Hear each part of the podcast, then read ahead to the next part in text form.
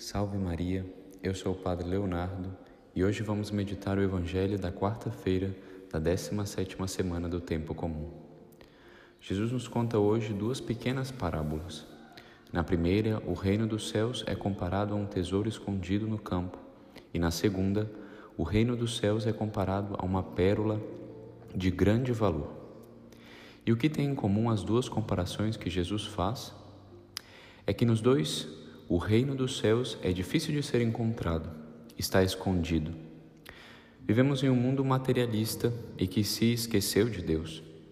As pessoas muitas vezes vivem para trabalhar, para se divertir e se esquecem do que é mais importante da sua existência, que é a salvação de suas almas, a salvação da nossa alma.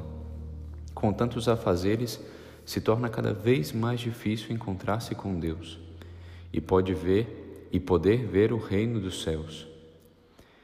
Cada vez mais a humanidade e o ser humano está distante de Deus.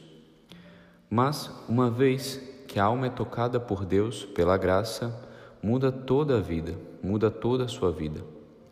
Vai e vende tudo o que tem para encontrar outra vez com Deus. Deus, que é infinito, com um simples toque na alma, pode atrair a sua vida divina a querer mais dessa vida divina e a querer cada vez menos o que nos afasta dele. Queremos cada vez mais estar ordenados à vontade de Deus, uma vez que aceitamos a sua graça. E assim, a alma vai se afastando do pecado, das coisas mundanas, até chegar a um ponto da vida espiritual que vai querendo afastar-se dos mínimos defeitos que tem e que a impede de se unir a Deus. Esse é o caminho da vida espiritual de uma alma que começa, que quer crescer na vida espiritual e na graça. E a alegria desta alma tocada por Deus e pela graça descrita no Evangelho como uma renúncia da qual o Senhor mesmo é o modelo. Tendo achado no campo aquela riqueza escondida, o homem vai, cheio de júbilo, e vende todos os seus bens e compra aquele campo. Pois o próprio Cristo, embora fosse de condição divina, não se prevaleceu de sua igualdade com Deus, mas aniquilou-se a si mesmo, assumindo a condição de escravo e assemelhando-se aos homens, a fim de nos comprar por seu precioso sangue. Ele tudo fez e a tudo renunciou por nós homens e para nossa salvação.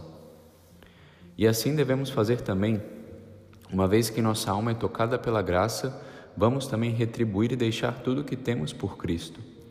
Quando nos convertemos de verdade, abandonamos nossa vida velha para a vida nova da graça que Deus nos dá.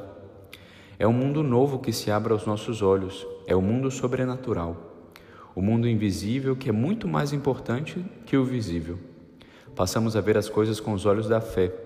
E por isso até as cruzes, as dificuldades nos trazem alegrias, porque sabemos que se temos uma cruz, somos amados por Deus pois ele nos dá a oportunidade de imitar mais de perto a Jesus, que na terra não teve outro caminho que o caminho da cruz. E aí está a santidade, fazer a vontade de Deus, renunciar à nossa vontade e o nosso amor próprio para seguir os passos de Jesus, com a fé de que aí está a nossa salvação. E para isso, como podemos ver com os olhos da fé as realidades que nos rodeiam?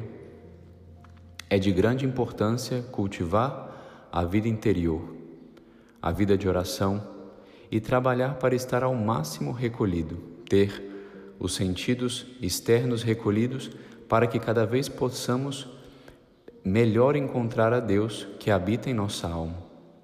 De fato, o homem só pode pôr-se à busca de algo oculto e escondido se também ele, com paciência e aplicação, se ocultar e esconder dos olhos do mundo, à semelhança de um explorador, que para descobrir as maravilhas de uma caverna não receia descer até as entranhas da terra, aonde não chega sequer a luz do sol.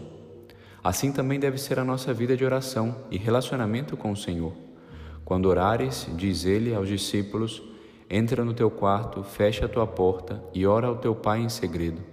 E teu Pai, que vê no lugar oculto, recompa, recompensar-te-á. Ora, que é este quarto, que é este lugar escondido, senão o nosso coração, a nossa interioridade, a nossa alma em graça? É lá que encontraremos o tesouro oculto de que hoje ouvimos falar. Daí a necessidade da fé para começarmos a buscá-lo. Daí a necessidade do recolhimento e do silêncio para conseguirmos encontrá-lo.